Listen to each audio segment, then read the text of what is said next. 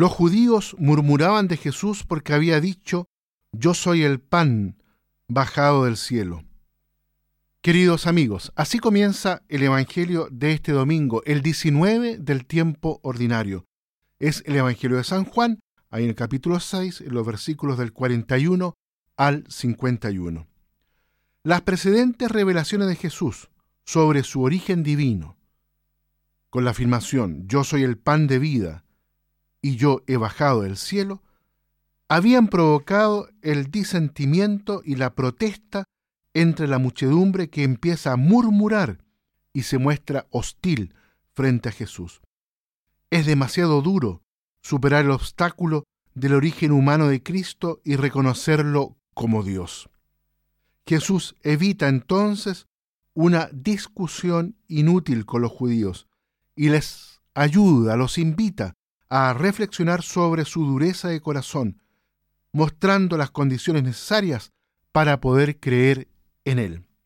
La primera es ser atraídos por el Padre, tal como está dicho en el versículo 44, es decir, don y manifestación del amor de Dios a la humanidad. Eso es Jesús. Nadie puede ir a Jesús si no es atraído por el Padre. La segunda condición es la docilidad a Dios, tal como está expresado en el versículo 45. Los hombres deben darse cuenta de la acción salvadora de Dios respecto al mundo. Y la tercera condición es la escucha del Padre, como está también en el versículo 45, en la segunda parte de este versículo. Estamos frente a la enseñanza interior del Padre y a la vida de Jesús que brota de la fe obediente del creyente a la palabra del Padre y del Hijo. Escuchar a Jesús significa ser instruidos por el mismo Padre.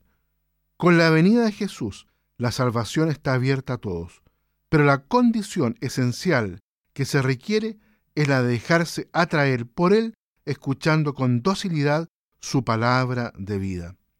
Aquí es donde precisa el evangelista San Juan la relación entre fe y vida eterna, principio que resume toda regla para poder acceder a la persona de Jesús.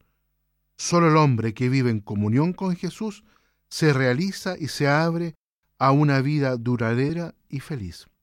Solo el que come de Jesús, pan vivo bajado del cielo, experimenta la vida eterna, es decir, no muere.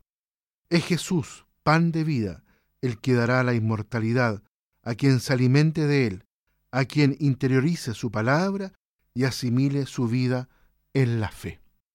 Esa es, queridos amigos, la invitación del Evangelio en este día domingo. Acerquémonos entonces a la celebración de la Eucaristía con esta convicción. Jesús es el pan vivo bajado del cielo. ¿Para qué? Para que cada uno de nosotros tenga vida y vida en abundancia, es decir, la vida eterna don del Padre para con todos nosotros.